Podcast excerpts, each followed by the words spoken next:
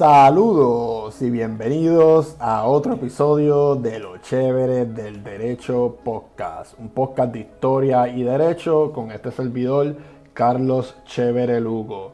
Suscríbete a nuestro podcast en tu plataforma de podcast favorita y en YouTube y síguenos en todas nuestras redes sociales, Facebook, Instagram, Lo Chévere del Derecho Podcast. Gracias por su patrocinio.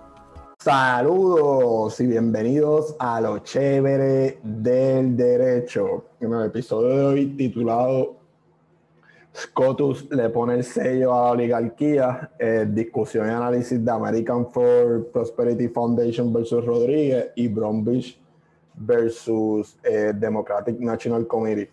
Nada, estos fueron dos casos que salieron la semana pasada. Eh, y voy a discutir eh, eh, cómo el Supremo eh, con estos dos casos pues le hizo un grave daño a, a, la poca democracia que existe en Estados Unidos y, y cómo literalmente le puso el sello a, la oligarquía. De verdad, voy a explicar lo que es una oligarquía, voy a explicar el caso de Citizens United. va a estar bueno el episodio que les tengo para ver.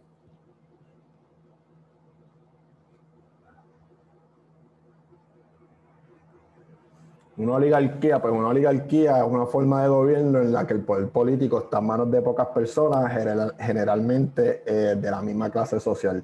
De acuerdo al diccionario de la lengua española, la oligarquía tiene eh, dos definiciones. Forma de gobierno en cual el poder político es ejercido por, por un grupo minoritario y grupo reducido de personas que tienen poder e influencia en un determinado sector social, eh, económico y político la plutocracia, que es una forma dentro de estas definiciones de la oligarquía, eh, es una oligarquía en, que en, donde la sociedad está gobernada, está controlada por la minoría formada eh, por unos miembros eh, más ricos. Ahora vamos al caso de, American for, for Prosperity versus Rodríguez. este caso trata de, de una un disclosure law del estado de California eh, para fundaciones sin fines de lucro que lo obligaba a entregar una lista de, de sus donantes más importantes. Y las fundaciones argumentaron que el publicar estas listas expondría a sus miembros por lo que tenía un efecto o un chilling effect en la libertad de expresión y también en su modalidad de asociación.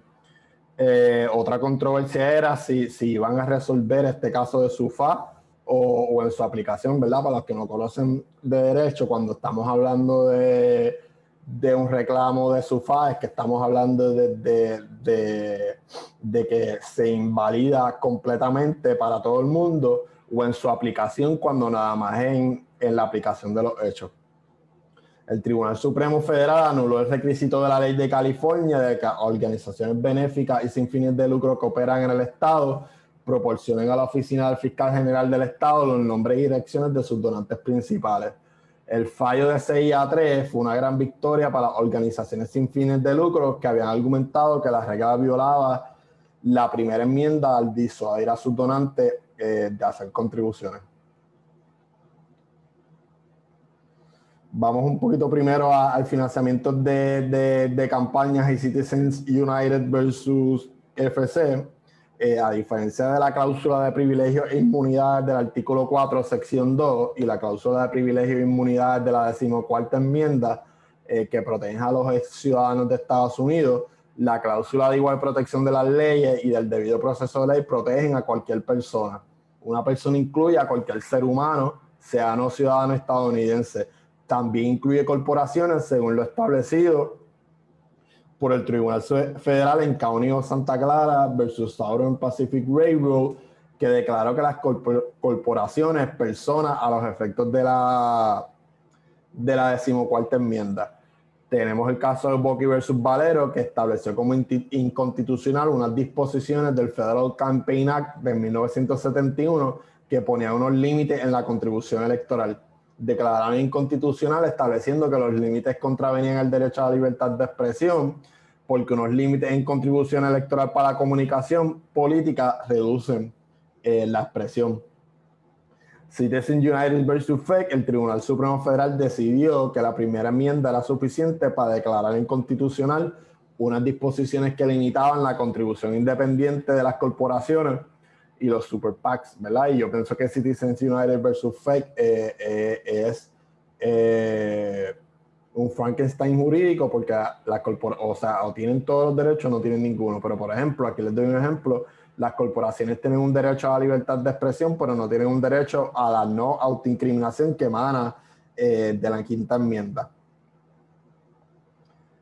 análisis de American for Prosperity Foundation antes de la decisión, el tribunal trataba la mayoría de las leyes de divulgación como válidas y por lo general solo permitía a los demandantes que se oponían a dicha ley buscar una exención, no buscar una orden judicial eh, derogando la ley por completo. Después de American for Prosperity, ahora existe la presunción de que todas esas leyes son inconstitucionales, aunque esta presunción podría ser refutable en algunos casos. American for Prosperity destruye un consenso eh, que solía existir entre los jueces liberales y conservadores. También revocó una decisión del 2010 y en esa decisión Scala escribió que requiring people to stand up in public for the political acts fosters civic courage, without which democracy is doomed.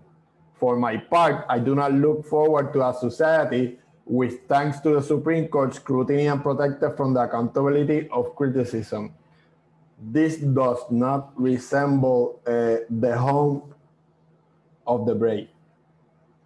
Les voy a explicar ahora por qué ellos decían que, que, que causaba eh, eh, un chilling effect eh, en la libertad de expresión y, y en la libertad de, de, asociación. Ese consenso que les acabo de mencionar está muerto. Gran parte del bando de la derecha de SCOTUS pasó al argumento oral en American Prosperity rechazando ese valor cívico de que habla Scalia eh, y teniendo como una serie paranoia sobre el cancel culture. El juez Neil Gorsuch advirtió que el gobierno podría exigir ver tus listas de tarjetas de Navidad o revelar tu historial de cita a los reguladores estatales. El juez Samuel Alito habló de vandalismo, amenazas de muerte, violencia física, represalias económicas y acoso en el lugar de trabajo dirigido contra donantes de una campaña anti-LGBTQ. Según el consenso anterior, el anunciado en Citizens United, las leyes de divulgación se mantendrían siempre que exista a substantial relationship between the disclosure requirement and a sufficiency important governmental interest. Además, aunque algunas leyes de divulgación pueden ser vulnerables a impugnaciones, el tribunal normalmente solo permitía impugnaciones en su aplicación y, y no de su fase. Decisiones anteriores, por otra parte, sugirieron que, que la barra eh, para traer tales casos era uno alto. Eh, la decisión fundamental que establece que algunas organizaciones deben estar extensas de leyes de divulgación, eh, NACP versus Alabama Patterson, eso fue un intento del Estado de Alabama de obligar a, a la organización, la organización más importante de derechos civiles de la nación, a revelar toda su membresía. Y pues si esa organización hubiera hecho eso, Alabama pudiera haber entregado todos los nombres eh, al Ku Klux Klan. Los demandantes American for Prosperity alegaron que fueron víctimas de amenazas de muerte y otros tipos de actividades inexcusables. Robert señala una declaración de alguien que trabaja en el mismo edificio que la Foundation, quien dijo que podía easily walk into the CEO's office and slit his throat. No obstante, nada de eso se acerca ni siquiera a la constante amenaza de violencia terrorista que enfrentaron los activistas de derechos civiles con las leyes Jim Crow del sur de los Estados Unidos. Sotomayor escribe en su disidente que ella simpatizaría con una decisión que simplemente otorgarse un alivio tal y como se aplica a los demandantes debido a las amenazas que han enfrentado. Pero Scotus va mucho más allá anulando las reglas de divulgación de California de SUFA, lo que significa que ahora son inválidas para todos.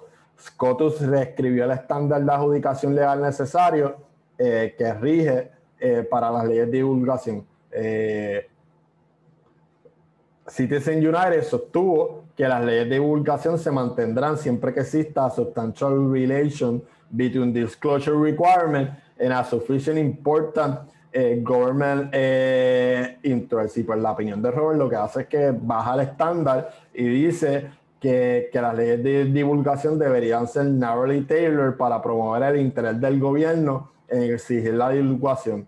Cuando la Corte aplica un requisito de escrutinio estricto, indica que una ley generalmente sería derogada eh, si el gobierno pudo haber avanzado eh, su objetivo de alguna otra manera.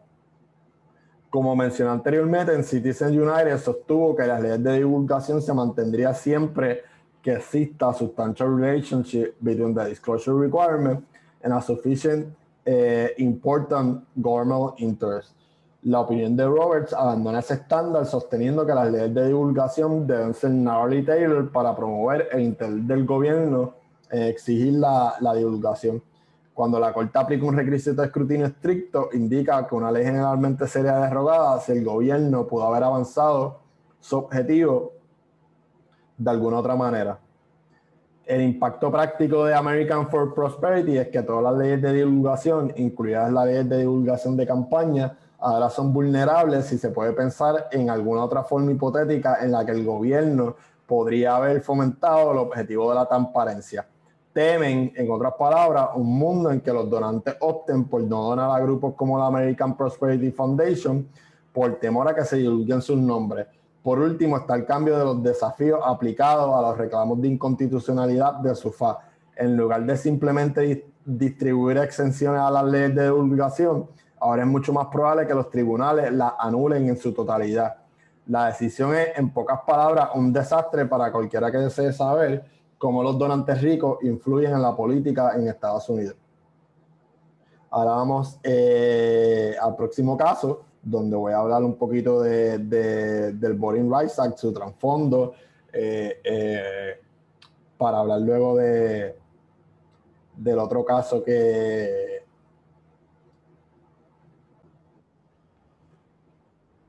cómo este, ¿Cómo llegamos a, Boring Rights Pues en esta primera eh, mitad del siglo XX eh, ocurrieron muchas cosas eh, con los negros que causaron mucha, muchas crisis y, también creó muchas matanzas y muchas injusticias contra los negros pero a la misma vez, eh, en el 1910 se creó este, la Asociación Nacional para el Avance de Gente de Color, que eso es la NACCP que mencioné eh, en slides anteriores, y, y, porque, pues, mira, este, eh, por ejemplo, recientemente celebramos los 100 años de, la masacre de Tulsa, pues como yo hice un episodio anteriormente, la masacre de Tulsa fue una de, las de las pocas masacres que ocurrió a principios del siglo XX, eh, década de 1910, 20 y 30, donde eh, se, se, despojó a comunidades eh, negras de su riqueza y de sus propiedades y fueron eh, apropiadas por los blancos, ¿verdad? Esto pasó en Tulsa,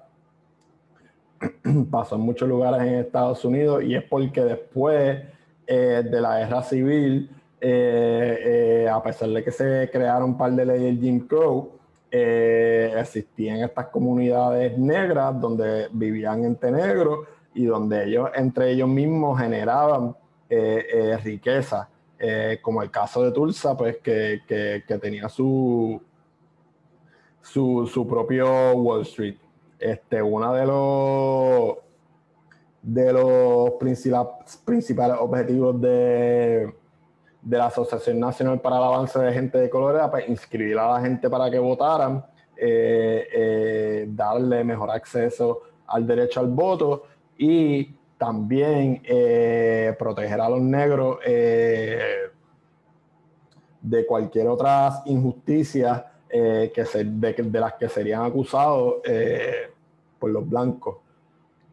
El Grandfather Clause es un ejemplo de, este tipo de legislación que vienen ya desde lo que se conocen como que los Black Coats y el Grandfather Clause era una cláusula que decía que, por ejemplo, si tu abuelo, y ponle tú que eras, tú eras un negro dos generaciones después de la guerra civil, si tu abuelo eh, no tenía derecho a votar, pues tú tampoco tenías derecho a votar. Como que eh, tú nada más tenías derecho a votar si tu abuelo negro eh, tenía derecho a votar en aquel momento. Y pues obviamente si la mayoría de todas estas personas eran descendientes de esclavos y se seguía pasando de generación en generación, pues ninguno tenía derecho a votar. Y el grandfather clause, pues era excusado, era usado mucho en muchos estados porque, eh, como voy a explicar ya mismo, también hay eh, los literary tests, que era que te daba un examen para demostrar tu nivel académico y así tú podías votar. Pues eso no le agrada a muchas personas porque eh, podía quitarle el derecho al voto de blancos que no tuvieran ese nivel de academicidad.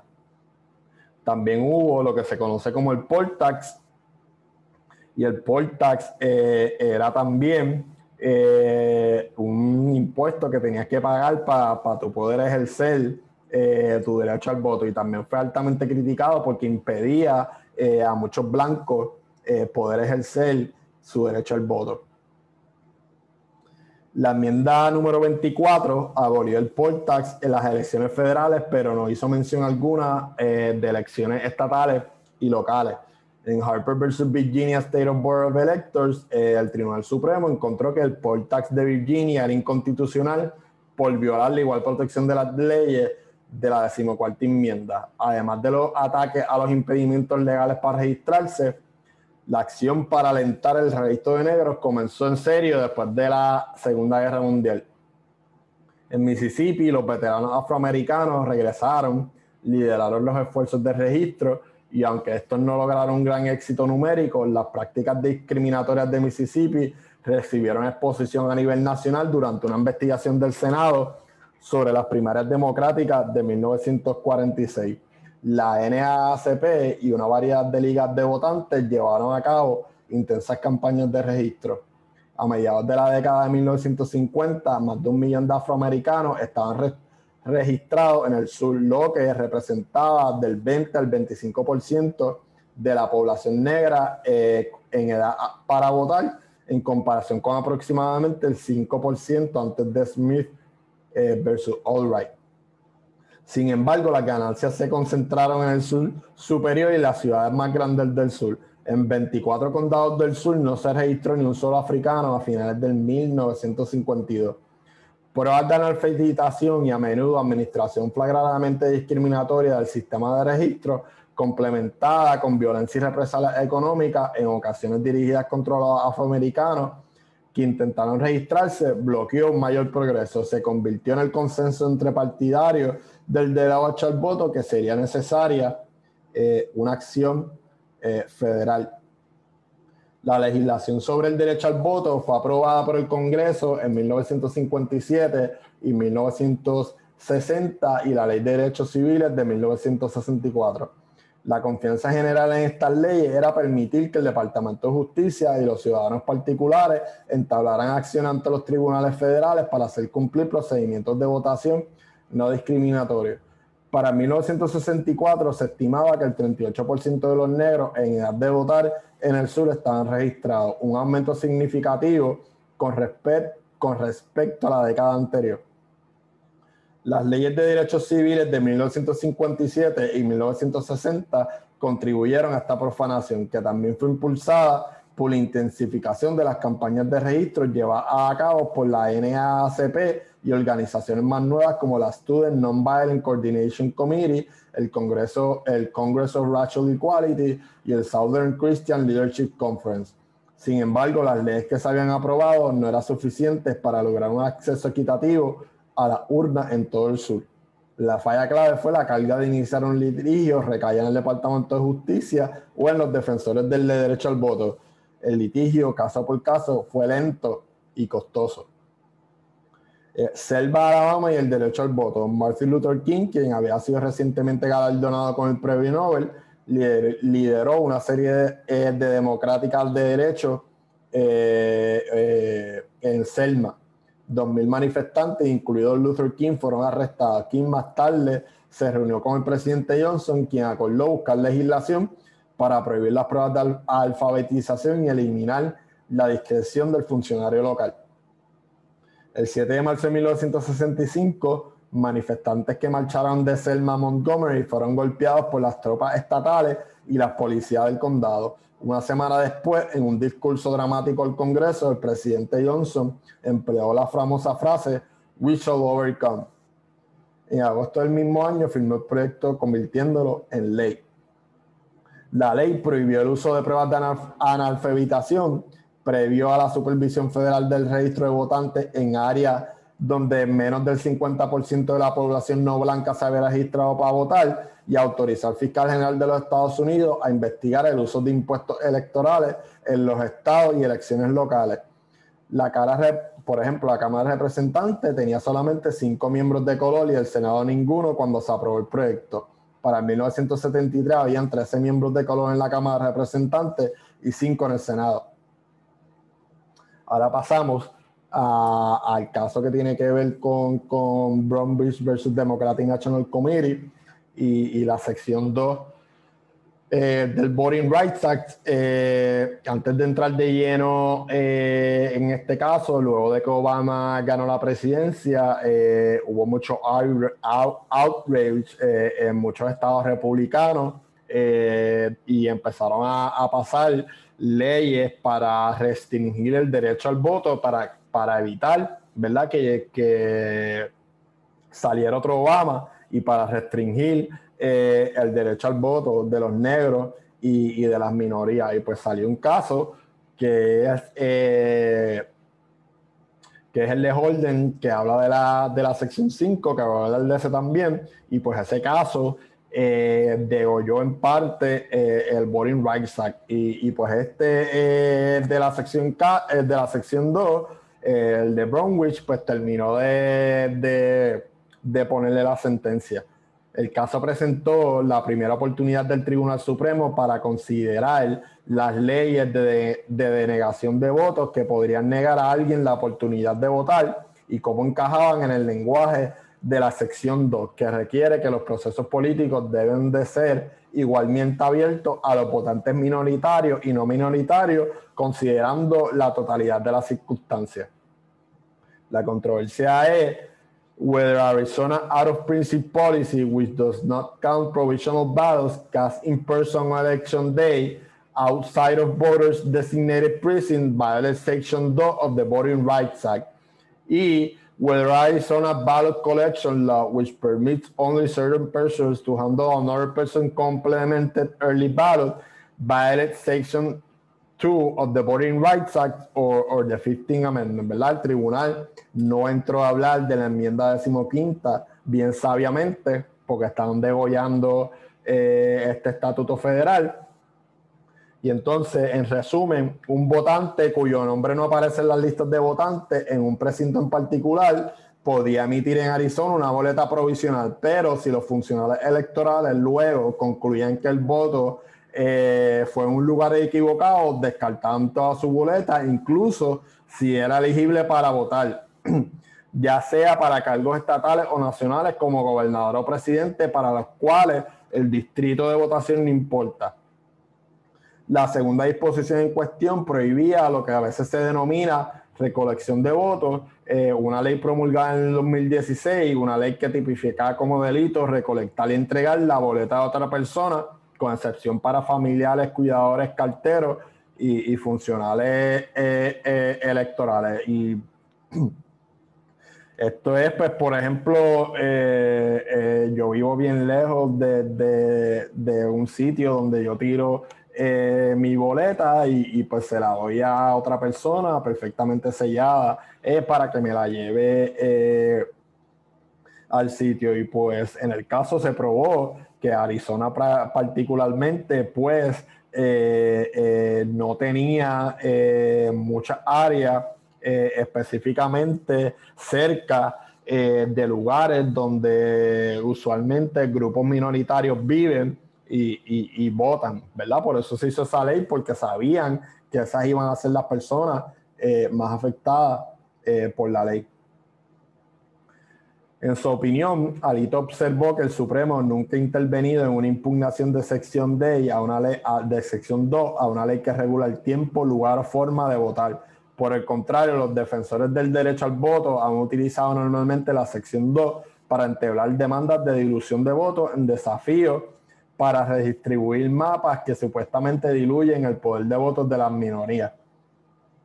Alito se negó a proporcionar una lista exhaustiva de las circunstancias que los tribunales deberían de considerar para determinar si una ley violaba sección 2, pero describió lo que describió como varias eh, circunstancias importantes que particularmente cuando se toman en conjunto sugieren fuertemente que será difícil para los demandantes prevalecer en el futuro en casos que argumenten que una ley de votación viola la sección 2. En primer lugar, señaló que el tamaño de la carga impuesta por una regla de votación es muy relevante. Después de todo, escribió cada regla de votación impone una carga de algún tipo. Un simple inconveniente, agregó, no puede ser suficiente para demostrar eh, una violación de la sección 2. Luego, eh, el tribunal debería de considerar a qué grado la regla electoral en juego difiere de los procesos y prácticas de votación que se consideraron en 1902, cuando el Congreso enmendó eh, la sección del Voting Rights Act para incluir todo proceso práctica que results in a denial or abridgment of the right of any citizen of the United States to vote on account of race or color. It is relevant that in 80, 1982, states typically require an illegal voter to cast their ballots in person on election day and allow only narrow and tightly defined, category, defined categories of voters to cast absentee ballots. Only three states permitted no excuse absentee voting uh, in January 1980. En otras palabras, Alitos continúa expresando, Congress intended to approve facially neutral time, place and manner regulations that have long appeared are widespread use in the United States. Alito dejó claro, the size of any disparity matters and any comparison should be meaningful. What are bottom, what are at the bottom very small differences should not be artificially magnified. Lo mismo concluyó con el requisito de ballot collection. Eh, los tribunales también deben de considerar las reglas de votación desafiadas en el contexto del sistema de votación en total del Estado y las otras oportunidades que proporcionan sus votantes. Por lo tanto, Alito escribió, where a state provide multiple ways to vote, any burden imposed on voters who choose one of the available options cannot be evaluated without also taking into account the other available means enfocando que Arizona law generally makes it easy to vote. Generally, em, sostuvo que ninguna de las normas de Arizona en cuestión violaba la sección 2. La única carga impuesta por la política fuera de precinto es tener que identificar el lugar de votación apropiado y luego ir allí para votar, que Alito razonando es un coincidental, quintessential example of the usual burdens of voting cualquier disparidad racial en el impacto de la política fuera del precinto es small in absolute terms, con aproximadamente el 1% de los votantes minoritarios afectados y el 0.5% de los votantes no minoritarios eh, afectados en, en 2016.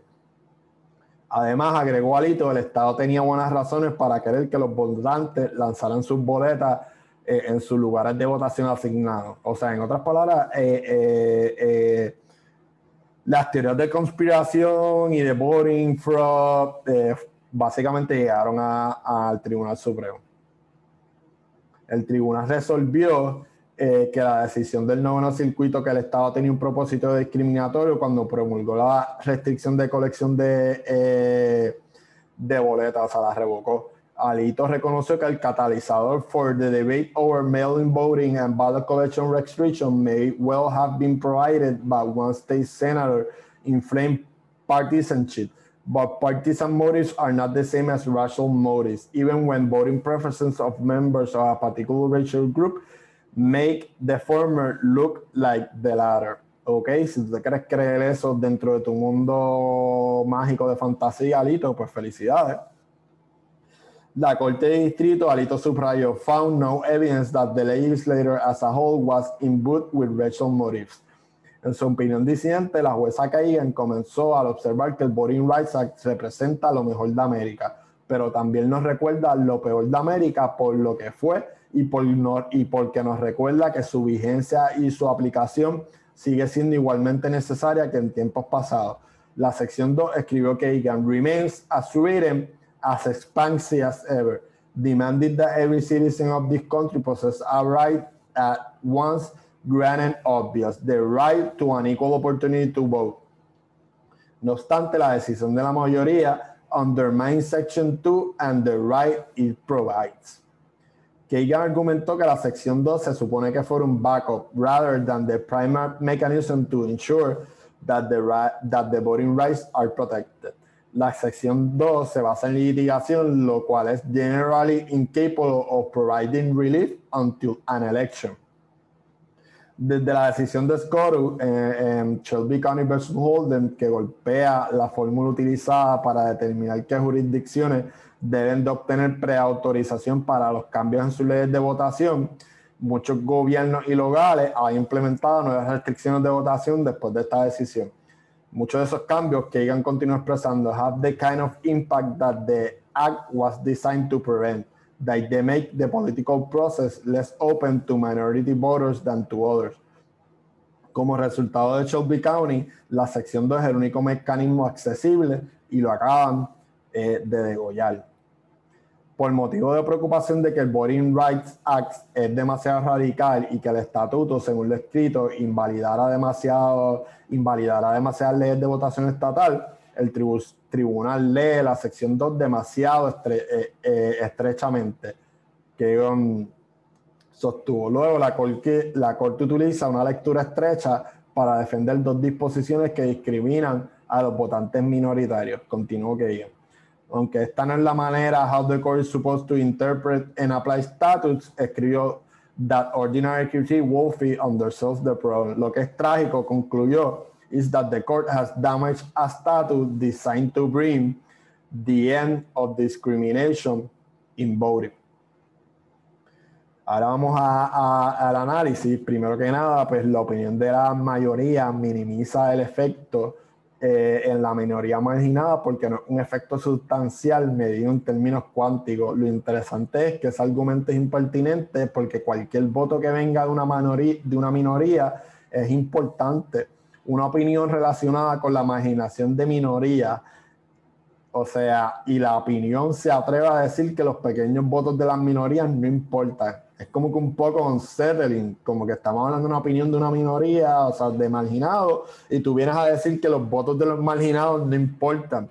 Mira, si una elección se gana por 3.000 votos eh, y tú tienes la marginación de 2.000 votos eh, de una minoría, ponle tú que de, se está hablando de un cambio precinto, pero estatalmente, ponle tú que unas elecciones gubernamentales tú ganes por 9 mil y hubo 5 mil que, que a lo que voy es que en términos cuánticos, pues es una, un análisis impertinente y con una premisa errónea y me parece un poco unsettling que estemos hablando de una opinión de, una, de, la imaginación de minoría y la opinión se atreve a decir que los pequeños votos de las minorías no importan. La opinión de la mayoría utiliza en una contradicción andante eh, porque extendió textualmente al incluir unos requisitos que no existen en el texto del estatuto. La opinión de la mayoría da la impresión que los criterios fueron creados ya teniendo en mente el resultado que querían. Ninguno de estos criterios creados por la opinión de la mayoría eh, favorecen a los demandantes. Por otro lado, eh, estamos hablando una, de, de, una de un lado conservador en Scotus que es altamente textualista y originalista y vienen y crean eh, eh, lo que le llaman la los factores de la totalidad de las circunstancias que le añaden a los que le añaden unos requisitos que no están en el estatuto del 1982, o sea, la enmienda, ni que están originalmente eh, en el estatuto.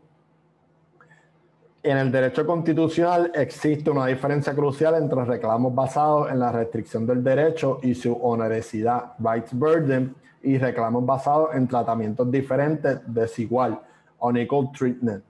La doctrina del debido proceso de ley en su vertiente sustantiva es la doctrina por excelencia cuando se trata de una controversia relacionada con rights burden.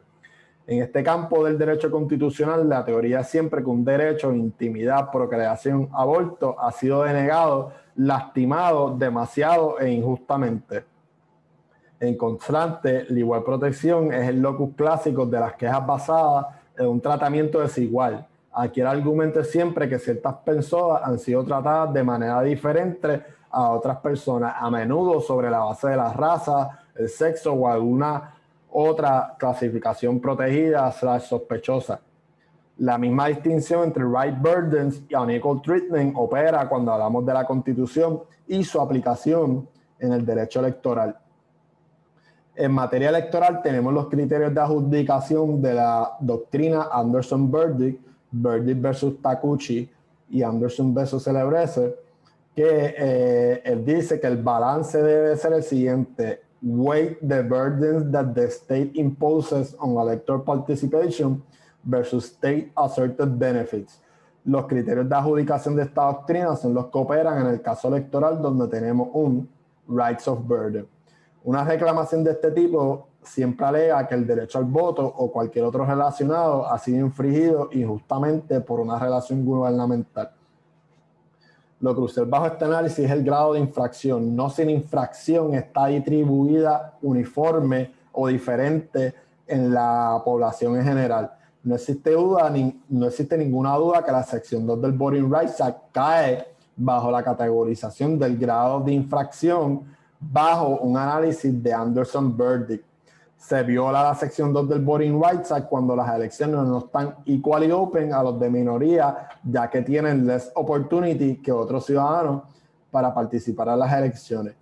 Los términos equally y less son palabras importantes que representan elementos de la teoría del trato desigual. Es decir, nos dejan claro que la sección 2 busca eliminar el discrimen racial, no el análisis que le dio Alito y la mayoría del Supremo. desafortunadamente, la decisión en Burnbridge creó un ambiente confuso entre right burdens y el unequal treatment. La mayoría estableció el Totality Circumstances Inquiry, unos criterios adjudicativos que no están en ningún, en ningún documento y los crearon con la opinión. Tres de los factores dados por el tribunal están relacionados con el right burdens en vez del unequal treatment.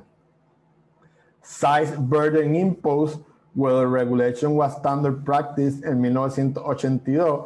Este, este factor es importante según el tribunal. Eh, el status quo del 1982 is a benchmark which burdens imposed by a challenge rule can be compared completamente problemático porque las técnicas para denegar el derecho al voto de las minorías están cambiando constantemente y no se pueden presumir que los mismos procedimientos que se daban en 1982 son los mismos del presente. Size of any disparity in a rule's impact on members of different racial or ethnic groups, the strength of the interest served by the states, y the opportunities eh, provided by the state's entire system eh, of voting, ¿verdad? Y también encuentro eh, ese último sumamente problemático porque entonces ahora si, si, un estado, por ejemplo, cojamos Texas, Harris County, que, que es súper grande, de Houston a Austin, yo te digo, ah, yo te voy a dejar un sitio nada más donde tú puedas dejar tu boleta de elección en todo el county. Pues como yo analizo el sistema de votación como uno, como ya yo te dejé una manera en que tú puedas votar, pues y, usando este análisis de todo el sistema eh, electoral en conjunto del Estado, pues los tribunales van, van a decidir o podrían decidir que, que no hay un, eh, un burden eh, impuesto eh, a los votantes. La confusión de rights burden y unequal treatment es desafortunado por dos razones. Primero, conceptualmente sofoca una distinción que ha servido por mucho tiempo para organizar el derecho constitucional en general y el derecho electoral específicamente. La gravedad, grado de infracción de un derecho, por lógica, es un análisis diferente al del trato desigual es confuso y inquietante que hayan mezclado estas dos ideas.